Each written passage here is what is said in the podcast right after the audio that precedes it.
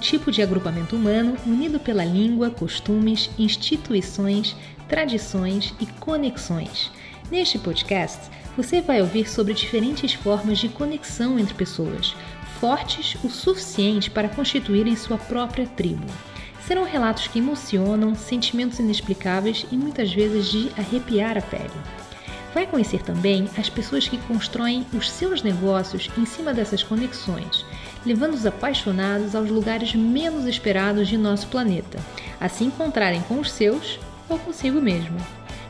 Com histórias valiosas e inspiradoras, agora é hora de relaxar e viajar.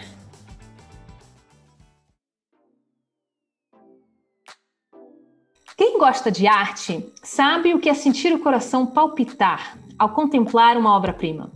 Seja diante de um clássico de Da Vinci ou Picasso, seja na descoberta de uma nova galeria escondida. O coração bate forte e a imaginação voa alto. Sem falar nos tesouros milenares que, além do belo, carregam em si a força da história e das tradições. Para curiosos é, de viajar com esse objetivo em mente, cidades como Berlim, Florença, Barcelona, Roma, Luxor, São Petersburgo, Paris ou Cidade do México, dentre tantas outras, são destinos obrigatórios, pelo, pelo menos uma vez na vida. Claro que tudo vai depender de que estilo de arte se procura. Cada destino terá sua história a revelar. Para falar mais sobre esse estilo de viagem, contamos hoje com a participação de Carolina Vilela, fundadora da Taste of the World, que tem como especialidade montar experiências de viagem com uma curadoria afiada para temáticas específicas, e a arte é uma delas. E contamos também com a participação do ilustre professor e historiador da arte, Marco Elísio ambos baseados em Belo Horizonte, compartilhando os seus conhecimentos com os viajantes do mundo. E eu sou a Carla Moura Pinheiro, a sua host aqui na Tribos. Seja muito bem-vindo, seja muito bem-vinda. Bem-vindos, Carol e professor Marco Elisa. Obrigada. É um prazer e uma honra contar com a participação de vocês hoje aqui no nosso episódio 4 de Tribos. E agora eu vou convidá-los para fazerem uma, uma autoapresentação é, aqui para a nossa audiência da forma como acharem mais apropriada, por favor. Bom, Olá, Carolina primeiro. Ok. Bom, eu sou a Carolina, a Carol Vilela, como a Carla me, me, me apresentou aí no início. Eu sou a idealizadora da Taste the World, tá? A gente, a Taste the World tem aí cinco anos de vida. É, eu sempre, quando eu não sou do turismo, originariamente do turismo, então quando eu cheguei no, quando eu fui para o turismo, é, eu abandonei, abandonei, o direito, que eu advoguei 15 anos e fui para o turismo, mas sempre fui uma viajante, uma curiosa. E quando eu fui para o turismo, eu tinha essa ideia de, de oferecer é, essa, essas experiências que a gente não consegue achar fácil, são experiências com, com qualidade, experiências que, que o, o, é oferecer informação, qualidade, a, a ajudar os clientes a enxergarem o mundo tá? Então, essa foi a nossa proposta desde o começo.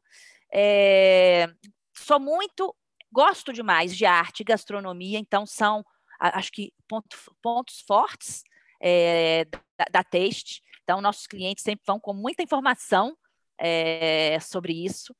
A Taste the World hoje é baseada dentro de uma livraria aqui em Belo Horizonte, então a gente sempre trabalhou com livros, é, com a informação mesmo, a informação sempre fez parte da nossa alma, assim. Então, Carla, está sendo um prazer estar aqui. Espero poder ajudar, poder, poder contribuir com essa conversa que vai ser uma delícia. Com certeza. Muito bem, minha vez? Por uma vez, Marco Elísio. Sim, sou, sou é, Marco Elísio de Paiva, sou mestre em História da Arte Moderna pela Universidade do Texas, nos Estados Unidos, e fui sempre professor de História da Arte na Escola de Belas Artes da UFMG, em Belo Horizonte é, já me aposentei e, para não ficar parado, é, iniciei organização de viagens culturais, turismo cultural. Não gosto de turismo de paisagem. A, a minha preferência é por visitar realmente entidades culturais de cada país, não é? Museus, ruínas, igrejas, monumentos e explicá-los. É, a minha especialidade atualmente tem sido arte islâmica mas trabalho também com arte pré-colombiana, que é a minha paixão. Arte pré-colombiana da Mesoamérica, quer dizer, América Central, México principalmente, e também América do Sul, Peru. É, mas é, atualmente é interessante que eu tenho levado grupos à Rússia, né? Então desenvolvemos aí um estudo muito prolongado da cultura e arte russa e assim desde 2003 temos ido à Rússia com um grupo de interessados. Voltaremos assim que a pandemia do Covid permitir. É isso. Com certeza, estamos aqui todos ansiosos por esse dia. E enquanto esse dia não chega, estou é, nessa missão aqui de fazer com que os nossos ouvintes viajem, se inspirem é, e, enfim, imaginem como é, né? Esse, como são esses lugares tão lindos pelo nosso planeta. E bom, falar de arte é, é um tema muito vasto, né? E a gente queria contar aqui para os nossos ouvintes que Carol, né, juntamente com o professor, escolheu um tema específico para discutir hoje, que é a arte pré-colombiana, que o professor rapidamente mencionou dentre as suas ah, paixões e especialidades. É, agora eu pergunto, por que é, é, essa escolha e também para os nossos ouvintes que não sejam tão familiarizados com a arte, se o, se o professor puder definir o que é arte pré-colombiana. Sim, primeiro o nome as pessoas confundem. Pré-colombiano significa antes de Colombo, antes de Cristóvão Colombo. Portanto, arte pré-colombiano. No Brasil, a gente usa falar arte pré-cabralina, o que é a mesma coisa, não é? Mas a arte pré-colombiana seria a arte dos primitivos habitantes da América antes da chegada dos europeus. Sim, mas, é de, mas dentro da, da arte pré-colombiana existem diferentes tipos de arte, certo? Ah, sim. Dentro da arte pré-colombiana nós temos as localizações, não é? Por exemplo, na, na Mesoamérica nós temos aí o que foi produzido por pelos índios. Aliás, eu não gosto muito dessa palavra índio, né, porque não era as Índias realmente aqui. É, o que foi produzido no sul do México, na Guatemala, em El Salvador, Belize, em grande parte de Nicarágua, Honduras e Costa Rica. Seria a arte dos Olmecas, os Teotihuacanos, os Maias, os Aztecas, uma enormidade de grupos culturais e normalmente as pessoas conhecem mais maias e astecas, né, na arte da Mesoamérica, mas existem culturas antiquíssimas, como por exemplo a cultura olmeca, que é de 1200 a.C. Né, o zapoteca de 800 a 500 a.C. Culturas essas que desapareceram em lutas entre eles mesmos, né, entre outros. Agora, na, na América Central, ah, perdão, na América do Sul, não é? principalmente na, no Peru, costuma-se entender apenas os incas. Mas os incas são muito recentes. Existem culturas de 4 mil anos antes de Cristo, como a cultura Valdívia, a cultura Copisnique, de 1500 antes de Cristo, Paracas, que é maravilhosa, a cultura Nazca, daquelas linhas fantásticas no Peru, que é de 100 anos antes de Cristo. É, os incas são muito recentes, eles surgem no século 13. Então, comparado com, por exemplo, a cultura Valdívia, eles são de ontem, não é isso? Hum. São muitas as culturas do, da América do Sul, não é? Eu tenho uma especial atração pela cultura moche, que moche. fazem aqueles moche, é, cultura moche. É, eles são de 100 anos depois de Cristo até 800 anos depois de Cristo essa cultura. Eles faziam aqueles vasos eróticos, né, com cerâmica, com cenas sexuais muito, muito curiosas, né, que às Esse vezes sabe... ficam ficam um pouco... no Peru? Os no Peru, no Peru, é, os né? motes aquele, no Peru. Aquele museu do Larco que é lindo, que tem coisas Larco dele. Herrera, é, é uma, aliás, é, é tão estranha essas cerâmicas eróticas que eles fazem uma sala especial, né, proibida a crianças, por exemplo. É. Interessante. Há muita coisa. Tem a cultura Tiahuanaco, por exemplo, é, do Lago Titicaca, é outra cultura fabulosa. Parte na Bolívia, parte no Peru, não é? Tem cidades inteiras. Mas o pessoal só conhece Machu Picchu, que é uma cidade inca do século XV. É, marketing, né? É. Isso é o que nós, profissionais é. de marketing, fazemos. é, e, Carol, bom. Eu é sempre, quando levo eu sempre, quando levo grupos ao Peru, eu prefiro ir ao norte do Peru, porque tem coisas como a cultura Chavin, de 900 anos antes de Cristo, é muito mais atrativo que Inca. Inca é uma vista bonita, uma paisagem fantástica, mas de produção de objetos, de ouro, por exemplo, é cultura Chavin, ou Paracas, não é? Ah, e a Mote também, né? E assim vai.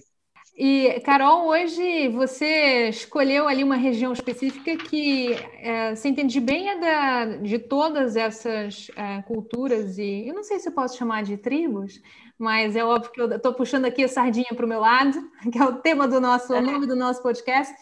É, você escolheu a, a região do México, né, para trazer hoje, falar um pouquinho mais dessa, dessa civilização que data de se o professor pode me corrigir, enfim. Olha, a mais antiga no México que nós temos é de 1250 a.C.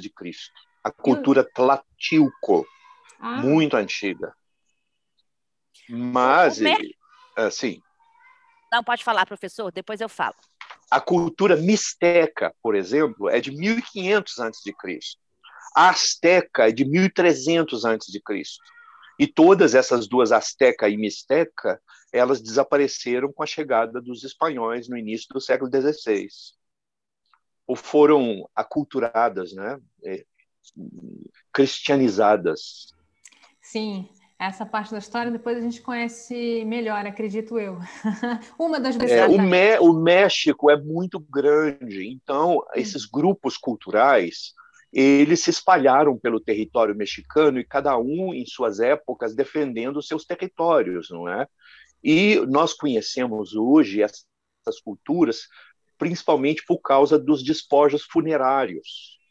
É, eles cavavam sepulturas e ali colocavam é, objetos, joias, cerâmica, é, em homenagem aos seus mortos, e dentro da especificidade de cada interesse cultural, não é?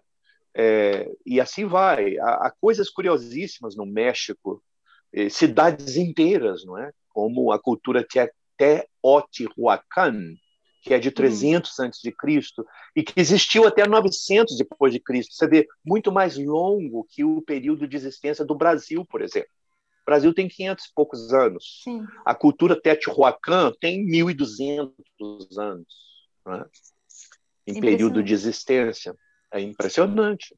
E, Carol, é, a gente vê aqui um destino como o México, né, com essa riqueza histórica é, de diferentes civilizações, é, tem muita riqueza, realmente, muito, é, muito patrimônio né, a ser visitado.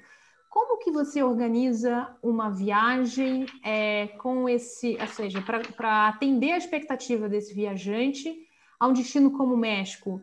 de uma forma que. Porque muitas vezes você tem. Não sei, não sei, eu até vou te perguntar, eu queria saber mais sobre isso. Qual é o perfil desse viajante? É uma pessoa que viaja solo, é uma pessoa que viaja em casal? É, porque às vezes se tem casal ou, família, não é propriamente todo mundo que vai ter o mesmo interesse. Né? Então você tem que ter aí uma, um jogo de cintura para conseguir fazer uma viagem que atenda a todos, né? É, eu sugeri o México, Carla, exatamente exatamente por isso, porque o México é um país, como a gente tinha conversado antes, é um país que oferece muito, é multifacetado, tá? Uhum. Então, o México, ele, ele atende vários perfis de clientes, várias tribos. Então, eles atendem o interesse, é, quem tem interesse cultural, a gastronomia do México é maravilhosa, inclusive com muita, com muita herança aí das antigas civilizações ainda vou, nós vamos falar sobre isso. É, quem gosta de praia, para família é ótimo, tem hotéis e tem praia, tem, dá para fazer de acordo com o grupo ou a família, de acordo com o cliente, dá para lua de mel, dá para férias de, com, com família, é, grupos interessados em história, em cultura, é, amantes da gastronomia, a cultura do, do, da bebida deles, do mescal, Mescal. É, ah, é alucinógeno, é né? É, não, é, é, é forte para danar. Eu acho que é mais forte que a cachaça nossa aqui. É. Porque eu experimentei, eu fiz uma degustação. Então, assim, tem muita coisa e, os, a, e, assim, e cada região do México com uma característica muito específica. Então, tem a Península de Yucatán ali, que é a, a ligada mais à civilização maia, que teve mais influência da civilização maia. Tem no centro, perto de Oaxaca, Oaxaca, que não é uma região muito conhecida, mas é maravilhosa, ainda com praias virgens, surfistas já conhecem muito bem porque tem praias excelentes para surf.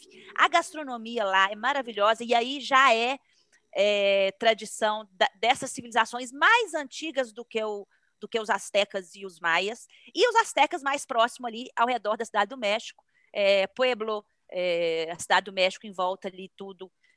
É, é, Guadalajara. Guadalajara. Nossa. É, exatamente. Então, assim, o México, ele, é, ele, é, ele, ele oferece para todos os gostos. É um país. Carol, Carol, falando em Guadalajara, tem que lembrar também a riqueza da arte moderna mexicana. Exatamente. A pintura dos muralistas mexicanos. Só isso vale uma visita ao México, né? Exato. né? Guadalajara, com aquela capela do Hospício Cabanhas de Orozco, aquilo tem que ser visto. É, é uma coisa das mais impressionantes do mundo, não é?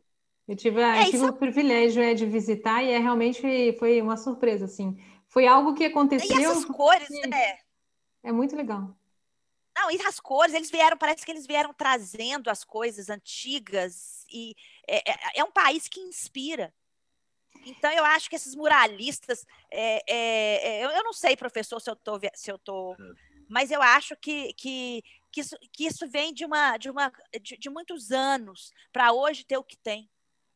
Sabe? É, hoje o que tem é muito rico as raízes da, é, culturais exatamente. mexicanas são muito fortes. Exatamente. Então, o povo é muito apegado ainda. Muitos grupos é, lá, mexicanos atuais, ainda falam línguas antigas, não é? Não é apenas o espanhol.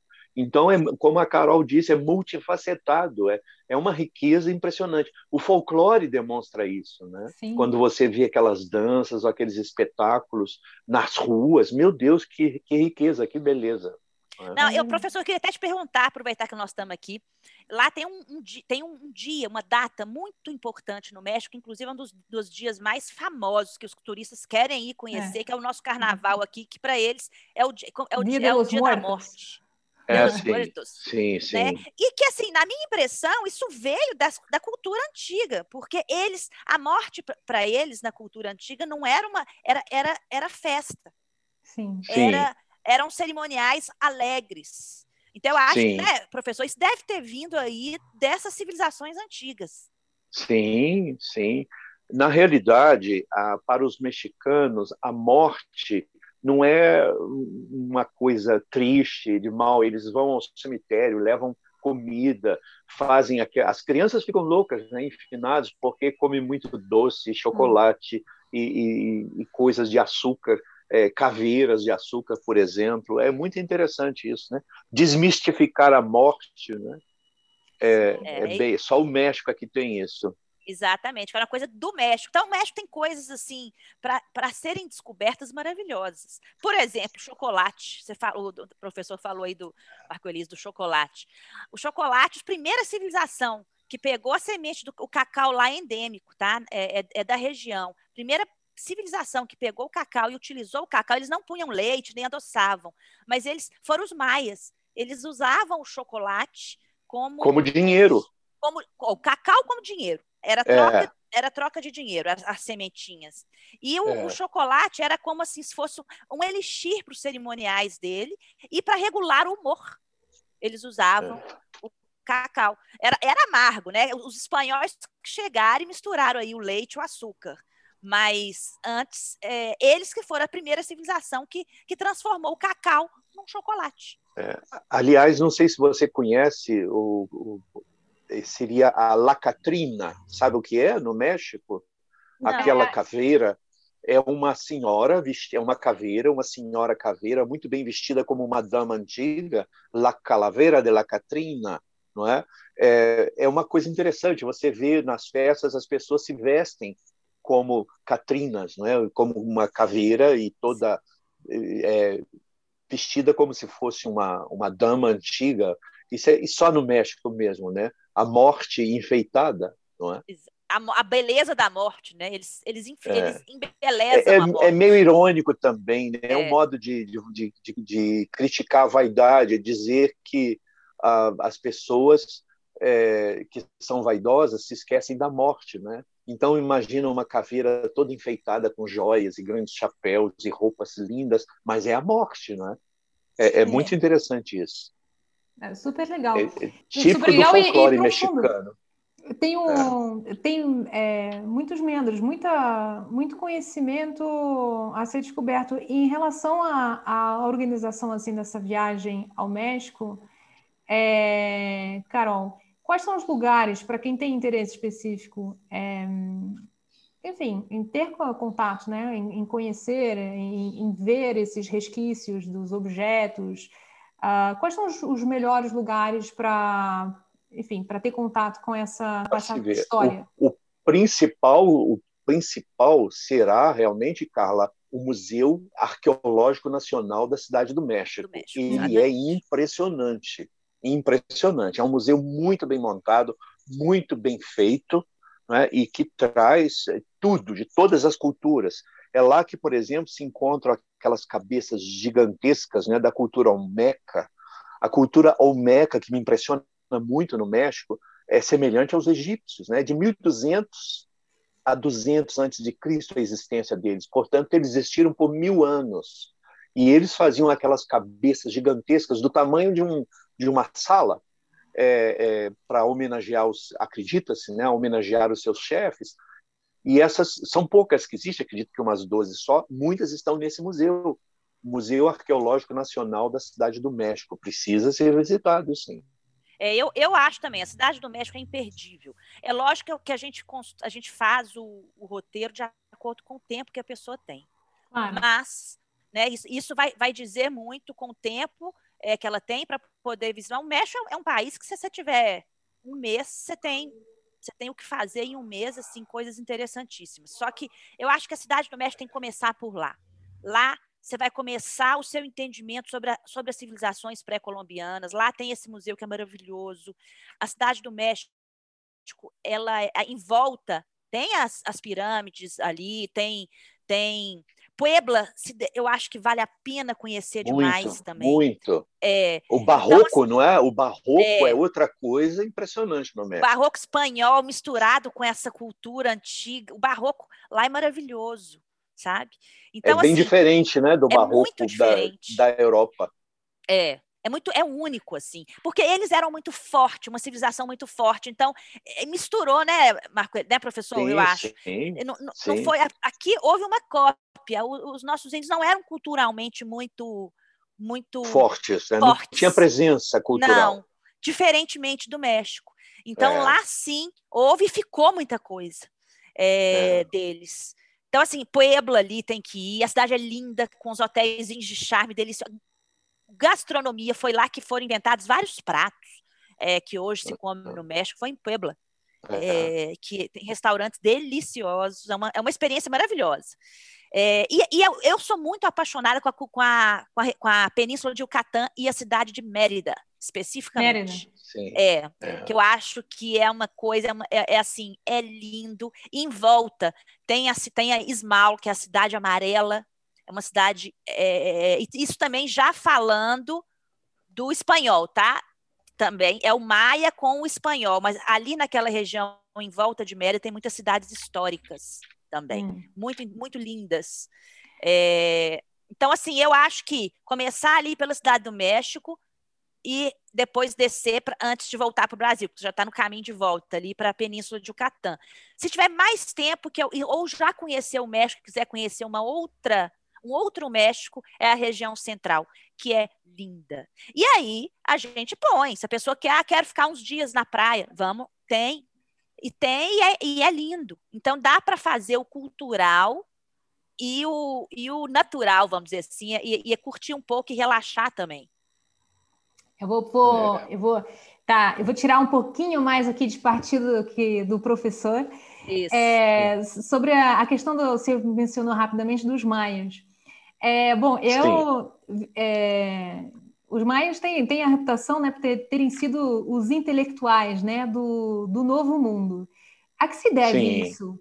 É. Os maias é uma das mais importantes é, das culturas desses grupos culturais do México. Eles ocuparam a região da Península de Yucatán e é muito longa a existência deles, de mil anos antes de Cristo até 900 depois de Cristo. Vejam só vocês que é 1.900 anos, é, é algo extenso. E a arquitetura deles é impressionante, é muito importante. Joalheria, cerâmica, eram assim grandes conhecedores de matemática, mas também os astecas, que viveram de 1300 anos antes de Cristo até 1521 depois de Cristo, foram derrotados pelos espanhóis, não é? Os astecas viviam no México Central, na região da Cidade do México, que era a capital deles. A cultura asteca é chamada de mexica, por isso que deu nome ao México, não é? É outra cultura importantíssima rival dos astecas, inclusive, e é, a riqueza maior hoje que se vê, sem dúvida, é de maias e astecas, mas existem outras culturas, grupos que desapareceram e que deixaram é, em sepulcros relíquias impressionantes. Não é? Entender toda essa variedade de cultura é muito complexa, não é? Cada um tinha a sua língua, a sua cultura, a sua especificidade artística, mas é, quem gosta, gosta de aprofundar pode ver um curso, por exemplo, sobre a arte da Mesoamérica, não é? a arte pré-colombiana no México, e assim se interar de tudo antes de uma viagem. Essa Mas como a Carol está dizendo, né? é, a Carol está dizendo, o, o, México tem também a parte barroca, a parte de gastronomia, a parte de folclore. Meu Deus, é uma riqueza, é um país impressionante, não é, Carol? Eu acho. Um país impressionante que eu acho que, que dá para voltar várias vezes. Porque hoje em dia Sim. as pessoas elas viajam assim, 10 dias, no máximo 15. Mas então é um país que, que dá para a gente é, fa é fazer por partes, em vez de fazer sim, muito corrido, sim. sabe? Para poder entender sim. cada pedaço. É, é, a minha sugestão. Às vezes o cliente prefere ficar menos tempo e correr mais lugares. Mas as minhas, geralmente, quando eu sugiro e faço os roteiros, eu, se for o perfil de que é interessado em realmente conhecer, normalmente eu, eu, eu prefiro concentrar em uma região, dependendo do que ele do interesse deles.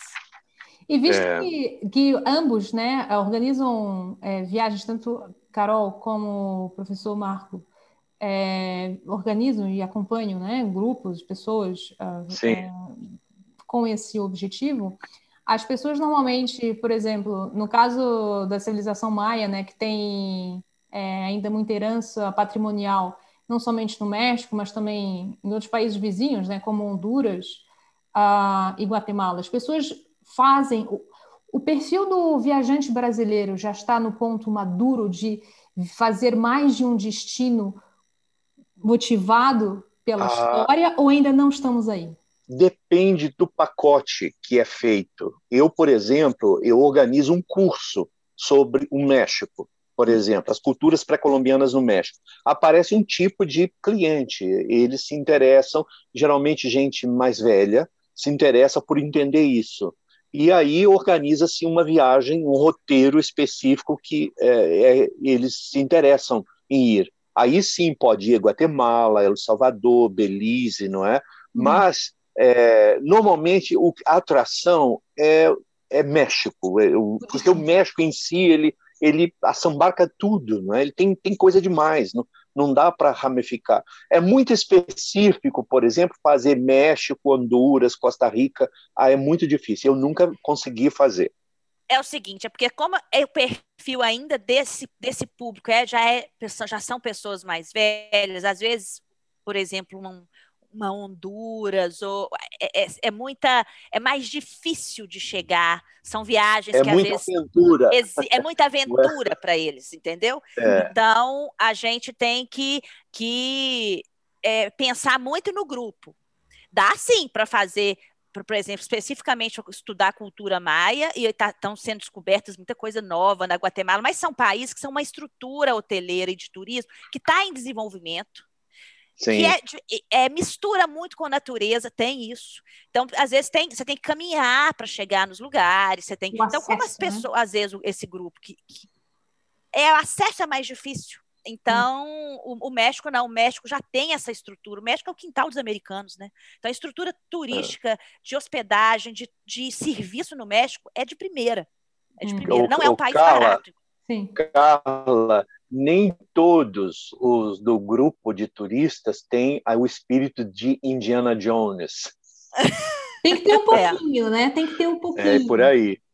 É. E agora é. eu pergunto, esse espírito é. de Indiana Jones, ele é tão comum, é, ou seja, é, não, isso não é uma coisa exclusiva de pessoas mais velhas, tem muita gente jovem com esse espírito de Indiana Jones também. E aí agora eu pergunto, é, como, sim, sim. o que fazer, como fazer para atrair a juventude para esse tipo de turismo que é não somente super interessante, mas é fundamental, né? Porque se a juventude, é, a juventude entre aspas, né?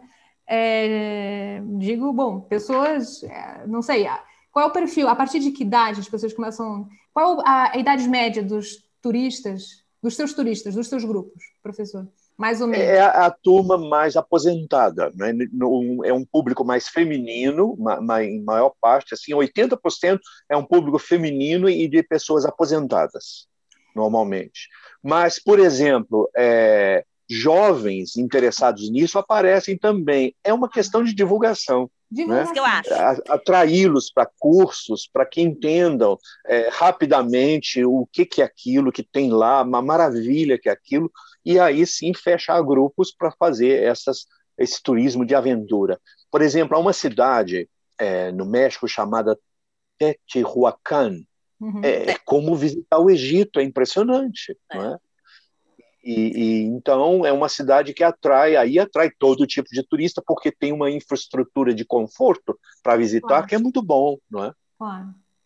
e tem trekking é no México, você pode escalar, você pode fazer, é, você pode fazer de uma forma que interesse. É, cê, a gente pode é, é, atrair os jovens. O que, que eu faço, tá? Eu convido muito o, doutor, o, o professor, sempre, eu, eu divulgo muito os cursos dele, é, eu, quando eu, eu, eu quando eu estou montando meus grupos, eu sempre quero fazer alguma coisa com ele para poder é, informar mais, abrir a, a, a, cabeça, abrir a alma das pessoas para as novidades e para essa parte que é, que é muito rica. E eu acho que, que, que pós-pandemia aí, as viagens elas vão ser mais pensadas, elas vão ser eu acho, tá? Eu acho que não Sim. vai voltar igual era, não, porque é, até voltar a, a, facilidade das viagens igual era, é, eu acho que vai demorar um pouco. Então as pessoas vão começar a querer buscar alguma coisa a mais, pensar, se preparar Carolina, mais.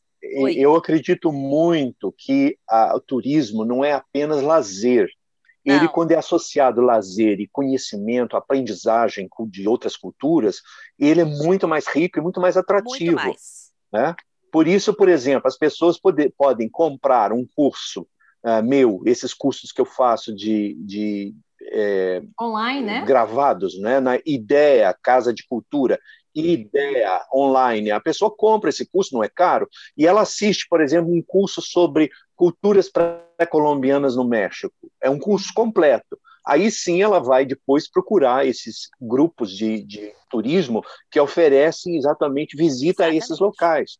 É uma coisa que o, Brasil está começando a desenvolver isso, não é? Hum. E que precisa de maior Aí divulgação. São Paulo tem a até a, a conversa ele, é, dele, teve uma live com ele muito interessante, que é a, tem uma, uma, uma agência de turismo especializada em, em turismo é, de conteúdo. É, e aí eu acho que aqui em Minas a gente tem muito espaço ainda sabe? Para poder fazer com isso. Certeza, muito espaço, com certeza. Muito. E, e eu acho que, que é isso. Eu, eu fiz as lives com, com o professor durante essa pandemia, a gente falou de vários assuntos interessantes. É, mandei para os meus clientes jovens, às vezes é, mais jovens, inclusive. Minha filha ficou interessadíssima, mandou para o pessoal aí do INSPER. É, em São Paulo. Quer dizer, eu acho que a gente tem que despertar, porque é falta de de conhecimento. É, é. É, quando eles começam a, a, a, entender, eu acho que a busca é automática. Aí, come, é, sabe, mas a gente tem que abrir as portas. Tem que trazer essa informação, sabe? até porque o Brasil. Eu é acho, eu divulgo jovem, demais. É... Então, é, é muito bom. A Exatamente. viagem, né? Mesmo. Enfim.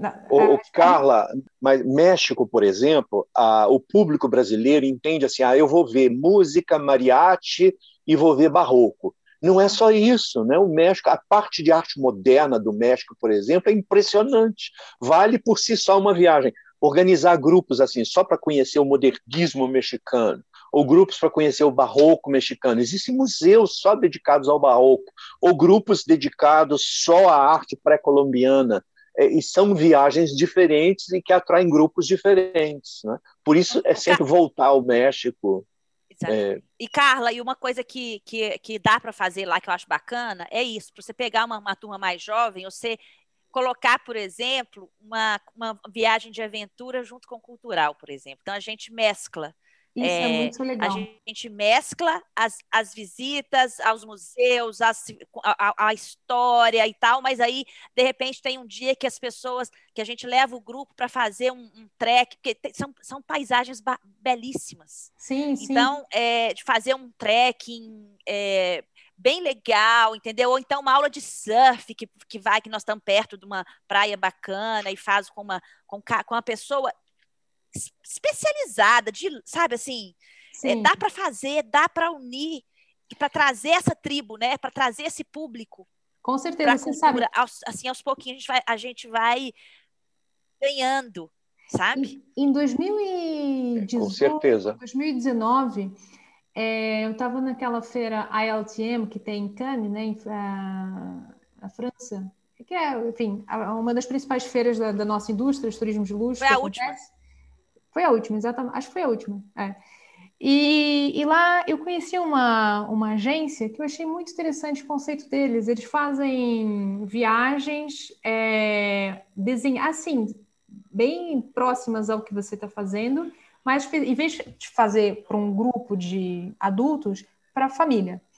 E aí a, eles montam desafios e a família, para envolver as crianças também, a família tem que ir atrás de, é, enfim, explorar a cidade e, conquistar um desafio e conseguir encontrar onde é que está, em que, é, em que sala do museu está a peça tal que tem um determinado significado, um símbolo. Eu achei super interessante para envolver as crianças também, porque é, as, as crianças. Exatamente, porque isso é muito importante elas, elas se embalam, né?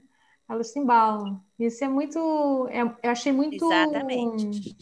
É, Ô, Carla, é importante montar, né? De acordo. É. Ô, ô, Carla, por exemplo, imagine você visitar Mérida Mérida, que é uma cidade importante da Península de Yucatán, uma cidade eh, civilizada, com comércio maravilhoso para se comprar linho, por exemplo, é, e restaurantes esplendorosos com comida exótica. E, de repente, pertinho, você visita uma cidade como Chichen Itza, que é o mais famoso sítio arqueológico do México, uma das sete maravilhas do mundo uhum. moderno, não é? Aonde tem aquela pirâmide Kukulkan, né? É, o, aqueles templos e tal, e de repente você ir nadar num cenote. Cenotes são lagos subterrâneos dentro de grutas. É uma coisa, é um, um, espetáculo assim único no mundo. Quer dizer, tem tem é, atração para todo tipo de gente, né? Nem todo mundo vai nadar no lago subterrâneo, no cenote Kill, por exemplo, mas vai adorar visitar com conforto o Chichen Itza, né? ou fazer compras em Mérida. O México oferece, assim, maravilhas. Com certeza. Exato. Agora, assim, é, dois temas ainda que eu queria cobrir e trazer aqui para o nosso episódio de hoje. Um você mencionou rapidinho, Ampassan, Carol, a questão da gastronomia, né? Que é uma gastronomia aí que tem um, enfim, a gente, o, o tema era só arte, mas é, você como especialista e eu como, eu, eu, enfim, eu sou suspeita para falar que eu também aprecio uma boa mesa e um bom vinho, é claro. bom, aqui na região do México seria mais uh, a tequila e o mescal. Uh, o que, que, você destacaria aí como algumas, alguns pratos ou especialidades que, te, que mais te marcaram nessa, nessa viagem? E que são imperdíveis, né? Super recomendáveis. Comer gafanhoto. Gafanhoto. Comer gafanhoto. Olha, é, não, eu, é, eu não sou assim, na verdade, não é nem essas exóticas, não, porque isso eu não sou, eu não gosto muito desses, desses coisas de insetos, nem nada, não. Mas o México, ele tem uma gastronomia muito, é, com muita identidade e muito Sim. saudável. O México, é, é, é, a base é o milho, tá? É. Então, você não, você não, não é um lugar que você vai chegar lá e vai ficar comendo massa. É, não. Não. Eles usam muito. Pro, porque é um país que tem um clima maravilhoso e vários. E tem deserto, e tem tropical, e tem. Então, tem muita quantidade de, de produtos de lá, vindo da terra. Então, o milho é sempre a base, é, mas eles, eles, eles, eles fizeram. Eles contemporaneizaram a gastronomia. Então, é o milho, o abacate, é, que, que hoje, carne de porco, além do peixe, do, do porque tem muito mar. Então, eles pegaram. É uma, é uma, é uma, é uma culinária, eu, porque eu não sei falar os nomes, porque cada folha tem um nome diferente, porque vem da. da Carolina, o melhor polvo que eu já comi no mundo foi no México. Pois é, polvo, exatamente. Arroz de polvo. É. O, olha, é, o México, eles, eles, eles pegaram, eles têm esses produtos todos e eles fazem do jeito que eu acho aí sim, que vem muito das civilizações maias que, é, e astecas, porque era baseado no milho, então, e juntou com o espanhol com os. Com, com, é, são comidas em porções. Né? O espanhol tem a, a os, os pichos, os, os que a gente senta no, nos, nos bares lá, as tapas. E o México é assim. É, a gente consegue. É, a comida no México, gente, é uma coisa que me. Agora, falar nomes de pratos, eu não é anotei, porque eu não sei de. de não. Eu, não, eu não sei, assim, de cabeça, os nomes são os nomes muito diferentes. Fica Mas é, é assim, é uma coisa que encanta. Hoje, um dos melhores restaurantes do mundo é o Pujol, tá na cidade do México é um restaurante estrelado e tal, mas você vai em Mérida, é aqueles restaurantes tradicionais, é, a, a, gastronomia é maravilhosa e super sofisticada. Super hum. sofisticada. É, é, Carolina, não sei se você conheceu uma cidadezinha chamada Tlaquepaque, que fica perto de Guadalajara, uns sete quilômetros mais ou menos. Ela tem restaurantes, você não acreditar. É. É, é, praticamente é como se fosse Belo Horizonte, Sabará, assim Hum. Agora é uma é... cidade antiga, essa Tlaque, e que tem restaurantes e ruas com restaurantes impressionantes que se come muita frutos do mar, é maravilhoso. Eu acho assim, o México não é só ficar, por exemplo, na cidade do México, né? Tem outras não. cidades e outras culturas. Você viaja para uma outra cidade, é outro tipo de alimento, outro tipo de prato. Exatamente. A variedade Cada cidade tem seu alimento. É. Exatamente, usando seus produtos locais. Amaranto e chia, que está muito na moda, né? Eu tenho uma filha celíaca aqui em casa, amaranto e chia a gente usa para tudo. No México também está dentro da gastronomia deles. É, isso é um dos motivos também que eu, que eu, eu me apaixonei, porque é uma comida é, que praticamente não se usa o glúten. E eu tenho, como eu tenho uma filha que não pode comer glúten, é, eu assim, e, e de uma forma muito criativa e colorida, criativo, com e muito legume, com muita folha. É. Agora, é, se... é, criativo, exatamente, eles são criativos. Da minha, da minha, das minhas viagens de, de México, o que eu posso, o que eu posso destacar, que eu lembro assim, que ficou muito marcado para mim, é a questão do café da manhã, assim como na Venezuela também, muito forte, muito rico né? Uh, rico de gostoso e rico de calórico, né? Porque super. Uh, tem carne, tem frijoles, os feijões, o... e o picante, tem né? feijão, eles comem muito feijão, isso. É, e o picante. Tem muito, é, é forte, mas o. É, eu até acho interessantíssimo, porque. Não, eu acho interessantíssimo, eu até já escrevi sobre isso, café da manhã ao redor do mundo. Porque com o café da manhã a gente conhece tanta, tanta coisa da cultura da, do é? país porque é o que mais faz diferença. É um café da manhã. No Japão, café da manhã um, completamente diferente. Na China, outro, aqui outro, no México, outro. Qualquer lugar que você vai, tem o seu café da manhã típico, né? E, e o do México, sim, é. é pesado. É pesado, mas é, é, eu, por exemplo, adoro comer de manhã. É a hora que eu mais gosto de comer. Então. É, mas Lá eles têm pimientos, Tem pimientos, pimientos variados, doce, pimenta doce que você come como se fosse um, um doce, é, é, é doce com pimenta, que é. coisa, só no México. É uma delícia, e é uma delícia. É. Mel, a Frutas com pimenta. É, exatamente. É, pimenta para eles é tudo, né? Eu até tive alergia, eu até falo com meus, meus clientes, porque a gente não está acostumado a comer tanta pimenta. Então, eu fiz muita degustação lá, eles me apresentaram muitos pratos e tal. Eu tive uma, uma alergia, nada grave, mas é bom levar um antialérgico, porque a pimenta é muito alergênica. Mas né? eu me lembro de um, tem... uma espécie, parece uma pamonha, uma mini pamonha, com milho, lógico, milho. feito com milho, mas com carne por dentro também. Que com delícia. carne por dentro. Sabe como é que chama isso? Chama tamales. Isso, tamales. tamales. É muito é, bom. É, é, ah, que é saudade de tamales. É. é. Uma pamonhazinha de carne com. E é, e é curioso. É delicioso. Gente... Aí eles fazem um molho todo especial lá. Mas muita gente aqui é, come os nachos, né? Ah, é, com aquele pico legal, é, que é os cubinhos de, de tomate e cebola, não, que eu estava dizendo que muita, muitas vezes aqui é muito comum aqui no Brasil as pessoas pedem os, os nachos, que é aquelas tortilhas de milho, né, com guacamole e tal, e o pico de galho, que são os pedacinhos de tomate, mas isso, na realidade, isso não, não é, ou seja, a comida mexicana vai muito além dos nachos. e isso, inclusive, é, é um, é um Tex-Mex, né, é uma comida ali mais da região é, é, fronteira México e, enfim, Estados Unidos, uma versão americanizada porque hum, aqueles nachos que se encontram em muitos restaurantes mexicanos aqui, aqui no Brasil, se você vai lá, é, é um pouquinho diferente, né? E depois existem várias receitas do guacamole, que virou, hoje virou praticamente um, enfim, é um, é um queridinho aqui no, no Brasil, né?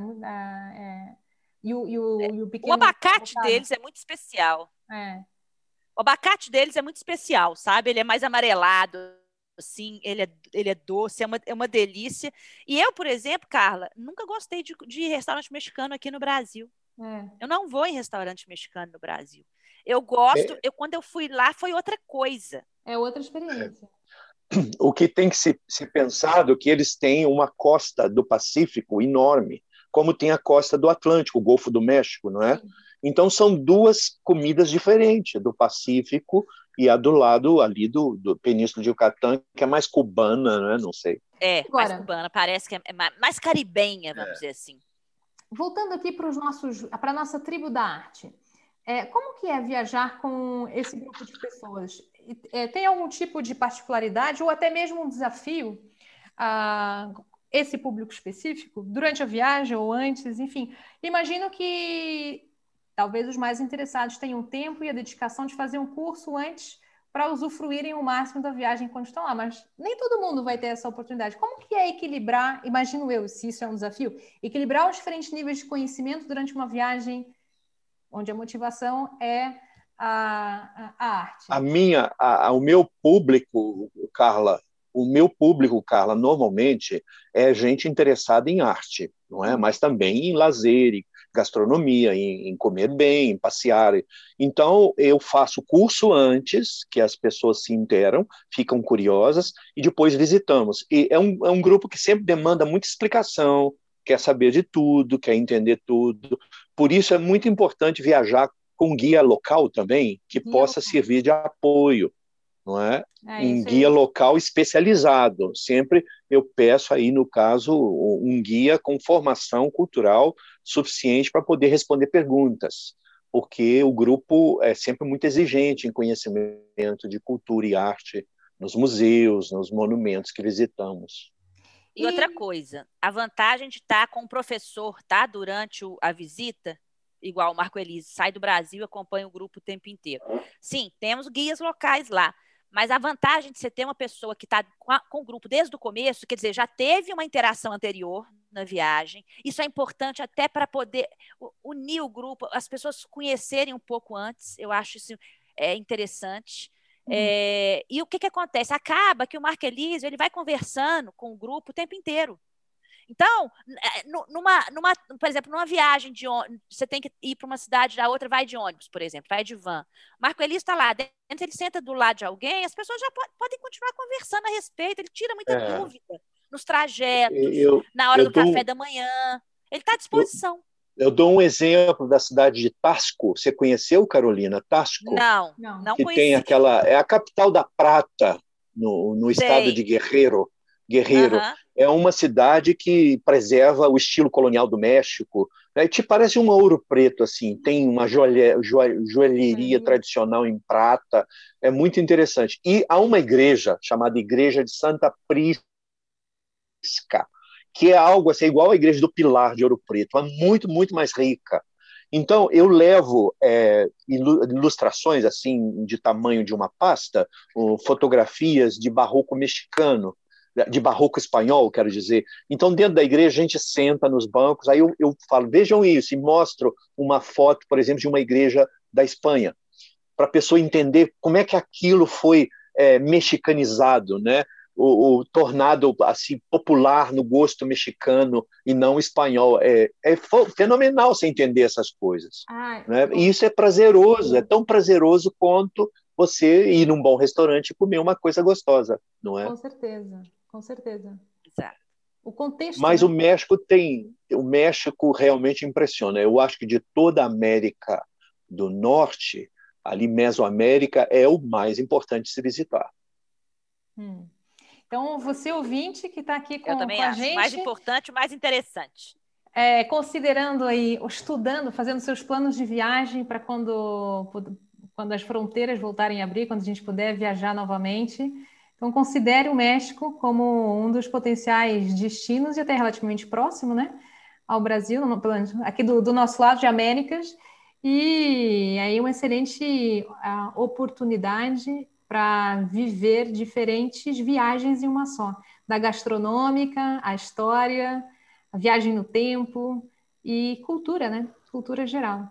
É, o, o, Carla, tem coisas, por exemplo, de viagens que você viaja longe, assim, 147 quilômetros para visitar uma aldeia, a aldeia de Cholula, por exemplo, no estado de Puebla. O pessoal é. reclama apesar do ônibus gostoso, ar-condicionado, 147 quilômetros. Quando entra na cidadezinha, na igreja, e visita a igreja de Santa Maria, olha o nome, de Tonantzintla, que é barroco indígena, é um negócio de você não acreditar, não é? Então, vale a pena essas coisas. Tem um certo sofrimento, às vezes, que você tem que ter uma criatividade, parar num local de compras, ou, ou visitar um, um, um, centro indígena de artesanato. É tão, tudo é tão rico, não é? Por isso, Cholula eu sempre recomendo também. É, gente... E essa região é gastronômica também. É, então, sim. por exemplo, dá para a gente organizar uma parada num lugar especial para almoçar, por exemplo. É... A gente vai tornando esses, esses trajetos é, agradáveis, mais ah, agradáveis. É, lembrando Cuernavaca é outro lugar lindo. Cuernavaca é outra cidade também impressionante para se visitar. É, e lembrando o, também o, que... o público brasileiro, o público masculino brasileiro, ele quer o seguinte: ir para ver mariachis, aquelas músicas tradicionais mexicanas, e comer bem. Né? E visitar um pouco de museu. Agora, engraçado, o público feminino quer mais cultura, já notei isso também eles querem mais é, conhecimento, de se demorar mais dentro das igrejas, dentro dos museus. É. Mas tudo tem que ser dosado, né? Tem que ser 50%. dosado, e quando eu trabalho com esses grupos, pequenos grupos assim, normalmente, por exemplo, de vinho, né? Quando a gente vai com viagens de vinho, é o contrário, as mulheres querem mais, é, querem mais a, é, querem a, é, cansam de fazer as degustações, de visitar as vinícolas, os homens são mais interessados em conhecer a história dos vinhos e degustar. Aí a gente separa um pouco, por exemplo. Então, fica o especialista de vinho com quem quer ficar no, no, no, nas vinícolas, quer, quer, fazer aquela, mas a gente separa, a gente tem horas em que o grupo pode, tem uma, uma dá para atender perfis dentro do grupo. É, e você tem uma, é. uma, depois uma comunidade, né, uh, onde as pessoas podem seguir em contato se elas desejarem. Entendi certo? Eu? É. A Taste the World? É. O que, que acontece? É, a gente tem, a gente criou, a, a, isso já é um filho da pandemia, né? Começou a pandemia, a gente começou a fazer lives, eu comecei a convidar o Marco Elise foi um dos que eu convidei mais, porque os assuntos são sempre muito interessantes. Mas eu convidei, comecei a convidar especialistas para a gente conversar a respeito de, de por exemplo, é, destinos, hotéis, vinhos, é, arte, é, a gente falou de tudo, a gente falou de muita coisa legal. E aí, o que, que eu fiz? Eu peguei essas lives e criei o Taste Prime. A gente editou, É, então, a as pessoas que querem é, ter acesso a essas lives, elas fazem a inscrição, se tornam membros. E dentro dessa do Taste Prime, a gente criou essa porque eu, eu sou muito ligada a livro. Eu gosto do livro, de manusear também. Então a gente criou o Box Taste. Então a gente lança um box a cada mês e cada box diz respeito a um destino. E a ideia é que dentro desse box, esse já é pago, mas a gente faz entrega no Brasil todo. É, sempre tem um livro, mas não quer dizer que o livro é um livro de literatura. É assim, é, tem livro, por exemplo, a gente está fazendo, preparando de Sri Lanka, que o livro vai ser sobre chá. A gente está, o próximo agora vai ser do México. É, e aí até o Marco Elísio tá, me, ajudou aqui, que eu estava em dúvida de quais livros, e, e, e a gente já, já, escolheu um aqui bem bacana. É, a gente já fiz do Japão, e o Japão foi um, um, um, escritor que morou no Japão por 10 anos. Eu conheço ele, conheço a esposa dele, são muito ligados à arte, à gastronomia, à arquitetura. E aí ele escreveu esse livro e ela fez um guia de Tóquio é, com esse olhar bem sofisticado, assim, que, que, que eu gosto de, de de, é, e aí a gente, só que dentro do box vem muito mais. Então a gente faz, é, a gente faz vídeos com especialistas de algum assunto do México. Então, a pessoa, a, o, que, quem adquiriu o box adquire o QR Code também que, e tem acesso a esses vídeos. A gente sempre manda. O, o, box, na hora que a pessoa abre, ela sabe o destino, ela não sabe o que, que ela vai achar. Vai, vai ter coisas, várias coisas ligadas ao destino, que vão remeter ao destino, que vão ensinar alguma coisa sobre o destino, mas de várias áreas, assim. Então, a ideia é essa. Eu, tô, eu adoro. É, é um filho, assim, que eu estou muito feliz de ter lançado, sabe? Eu quero te dar os parabéns por isso, porque a gente, bom, eu trabalho com, com essa indústria há mais de 10 anos, a nossa rede de contatos, ela é considerável, né? São 10 anos de trabalho, eu posso dizer que eu achei muito, muito original e, e bem construída a forma como você... É, essa sacada de fazer um clube, né? Um clube de, de pessoas que têm o gosto pela viagem e um clube de assinatura, eu, eu, posso dizer, acho que é o primeiro clube de assinatura de viagens é, do Brasil, eu acho. Pelo menos não tomei conhecimento ainda de nenhum outro, pode ser que eu esteja equivocada, mas gostei muito dessa ideia e acho muito atual. É, te parabenizo por isso. Ah, obrigada. Inclusive, foi, foi, foi por causa disso também, né, que a gente se, re, enfim, se reaproximou e, e tivemos a ideia de fazer esse esse podcast hoje, porque hum, acho que o que você está conseguindo com essa reestruturação de formas de trabalhar, essa, enfim, uh, você adequou, né, o, o, o, trabalho tradicional de agência de viagens para uma coisa totalmente é, atual, né, para um formato totalmente atual e, e, e, é o que se pratica hoje. Então, é, é possível e te desejo todo sucesso aí nesse novo ah, formato obrigada, de trabalho. Eu tenho certeza que tem tudo para acontecer e, e muitos projetos bacanas ainda, ainda vão, vão surgir daí, tenho certeza. Não, vão sim. A gente, eu sempre falo, a gente tem que, ter, a gente tem que fazer do limão uma limonada. É. Então, a gente tem que estar sempre atento, sempre atento às necessidades, ao que, que as pessoas estão precisando naquele momento. É, e aí a gente tentar, dentro do nosso, do nosso conhecimento e dentro da nossa área, tentar, é, tentar realizar de alguma forma, né?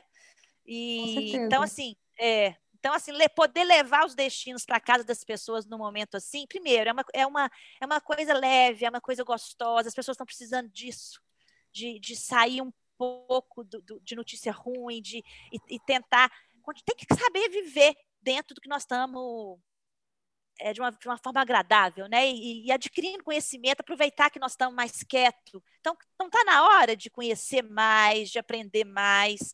É, os, os, cursos do professor Marco Elísio, que ele está lançando, todo meu, eu faço todos. É, e são assim maravilhosos, é uma oportunidade também para a gente poder fazer. é isso, é, é abrir a alma. Abrir, abrir a alma, porque na hora, é abrir a alma, é alimentar a alma e deixar aberta para poder, na hora que o mundo abrir, a gente está preparado para ele, sabe? Eu vou deixar toda, para você é, que tem interesse, ficou curioso para conhecer um pouco mais do trabalho do Taste of the World e também do professor Marco Elise, eu vou deixar todos os links aqui no, nos comentários desse episódio, é só você acessar. E se o professor Marco Elise quiser contar também um pouquinho dos cursos que já tem disponíveis online, fique à vontade. É, as pessoas interessadas em nesses cursos de história da arte, desses locais exóticos, essas culturas assim, basta entrar no Google na, e, e clicar lá ideia, não ideia, não é ideia, I-D-A, uhum. ideia, não é? E, e ali tem os cursos, diversos cursos sobre arte islâmica, arte pré-colombiana, arte barroca em Portugal, e são cursos rápidos que a pessoa faz, e, e método assim, audiovisual mesmo, com muita ilustração, e pode então se interessar por viagens e lá também tem esses links que pode levar a participar de grupos de viagens. É muito interessante. E aqui, para a gente finalizar, é, como que vocês veem? Isso é uma pergunta válida para ambos. Como que vem o cenário é, desse tipo de viagens aí?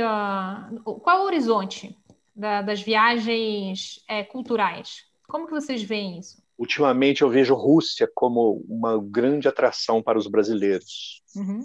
Por quê? Desde 91. Ah, desde 91 acabou o comunismo na Rússia e a Rússia se abriu, não é? Então tem um mistério da União Soviética, a cortina de ferro, os grandes museus, aquela cultura esplendorosa que hoje se tornou acessível e com conforto, né? E é um mundo capitalista maravilhoso hoje e precisa ser conhecido. E você, Carol? Eu acho que essas viagens culturais ou viagens com conteúdo, que é que eu gosto de falar, elas, eu acho que é o futuro do turismo, tá? É, é, o, é, é, é uma viagem que, você, que, te, que te transforma, que agrega, que te ensina, você volta outra pessoa, você volta querendo mais, você volta. É, então, são, são coisas que, que eu acho que é, sim, as pessoas vão continuar viajando, as pessoas estão ávidas por viajar quando o mundo abre. Está todo mundo no, estressado, querendo sair, querendo.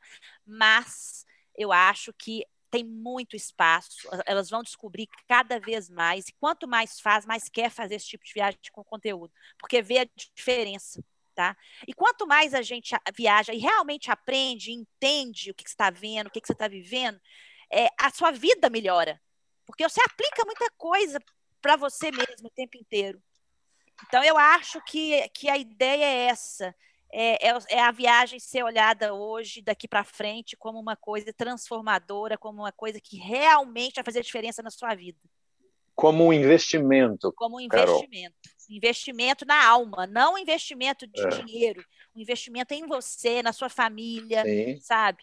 É, que é uma coisa que, que né, essas, a gente aprende muito, o contato que a gente tem com as pessoas locais, para você entender o que, que as pessoas fizeram, construíram, é, é, é muito rico, é muito interessante, agrega muito à vida da gente.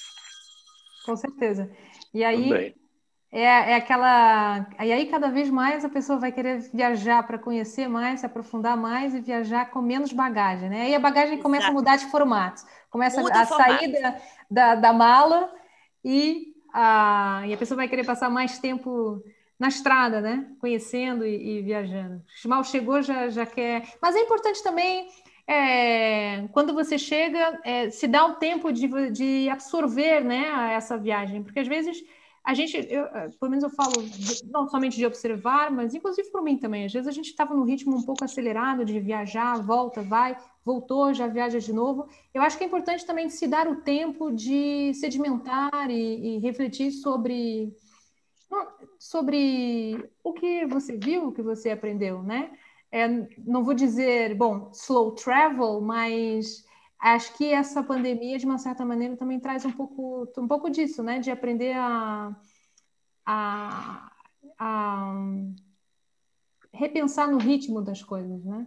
A se dar mais tempo para para eu, é, eu, eu costumo dizer, Carla, que é o que eu sempre achei, a, a viagem ela começa antes de você pegar um avião, muito antes.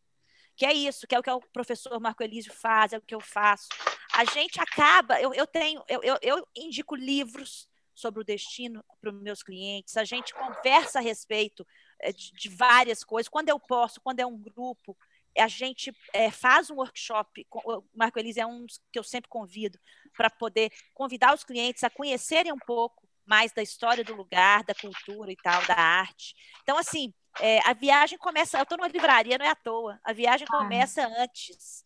Depois tem a viagem. Nessa, durante a viagem, o, é, as, as, pessoas vão se surpreender. Sempre vai, apesar de ter se preparado, é. as surpresas chegam e vêm e são. E depois o pós é muito importante também.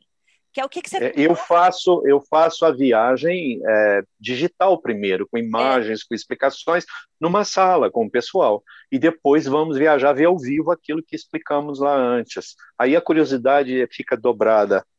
Hum, muito bom. Você falou, desculpa, você ia falar alguma coisa do pós? Ah, uma pessoa, quando uma pessoa regressa, você de alguma maneira faz estender aquela viagem ou não? eu organizo palestras sobre aquele assunto daquele país ou eh, daquela cultura e as pessoas interessadas participam. Sim. Antes ou depois, né? Estou sempre fazendo esses Sim, cursos, por exemplo, sobre o México, a arte pré-colombiana. Eu explico essas culturas com exemplos, o que, que é a cultura colima, maia, Veracruz, Totonaca, por exemplo, e onde tem os museus e e, e, discutimos, conversamos, indico livros. Quem, se, quem quiser aprofundar, aprofunda. Né? E a uhum. viagem é o viver ao vivo aquilo que foi estudado, que foi mostrado no curso. Não necessariamente é obrigatório fazer o curso, né? a pessoa claro. pode viajar sem interesse é, de, cultural assim, mas é, eu acho que o enriquecimento de você fazer um curso e depois viajar para conhecer aquilo que você estudou é fabuloso. Né? é crescimento cultural, e isso não tem preço. É, é. E, e, e, assim, eu costumo fazer muito, provocar um pouco os meus clientes no pós. Eu sempre mando uma, umas perguntas que, é, que, que eu, eles, para eles me responderem. O que, o que os marcou, o que, o que, ele, o que achou que, que, que, que fez a diferença na viagem, às, às, vezes os pontos positivos e os negativos, eu, eu meio que provoco, porque na hora que você escreve sobre isso, que você tem que responder, você pensa. Claro. É uma forma de, de provocar eles a, a, pensar o que eles viveram e o que eles aprenderam. Então, eu faço isso. Nem todos. Tem uns que, ah, Carol e tal. Eu falei, não, você pode conversar comigo se você não quiser escrever. Mas eu queria esse retorno e tal. Eu, eu meio que, eu, eu, sou um pouco assim, sabe? Eu, eu É para provocar mesmo. Para poder ver se isso fica. Muito bom. Você tem algum recado para o nosso ouvinte que você queira, alguma mensagem que você queira deixar para inspirá-lo um pouquinho mais a, a viajar, Carol e professor? Bom, a inspiração, gente, é sempre o conhecimento. Então, que é o que a gente está tentando levar para casa de vocês hoje, é, com as nossas lives, com as nossos box.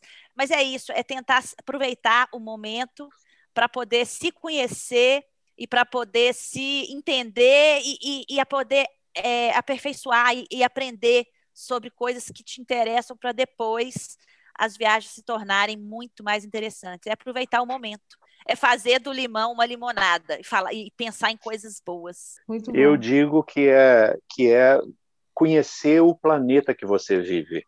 É uma coisa impressionante pessoas que vivem na Terra, no planeta Terra, e não têm interesse em conhecer esse planeta, né? Ficam restritos ao seu espaço e às vezes têm condição de viajar, estudar e conhecer.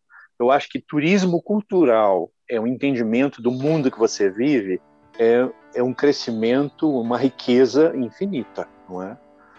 Maravilhoso mesmo. É, minha, turismo minha... cultural.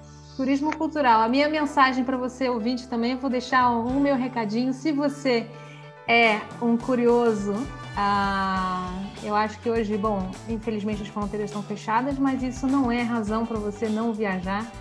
É, hoje a internet está aí, o, temos cursos online interessantíssimos, diversos, diversos contextos e universos. Procure se informar, procure estudar um pouquinho. Procure por que não encontrar pessoas é, com interesses comuns, ou já tão, tantos clubes de leitura, né?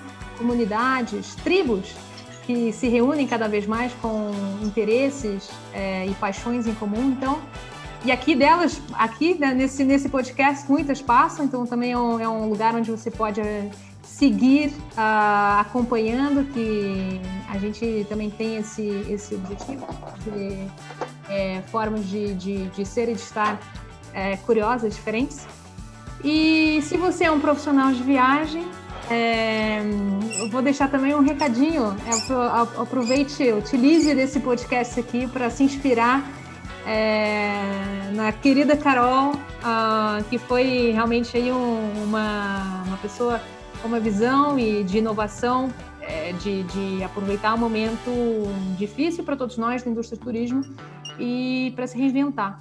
Então, existem formas, existem maneiras e, e esperança. E faça acontecer uh, que no final, enfim, com certeza você vai ser é, beneficiado por isso e o seu retorno chegará.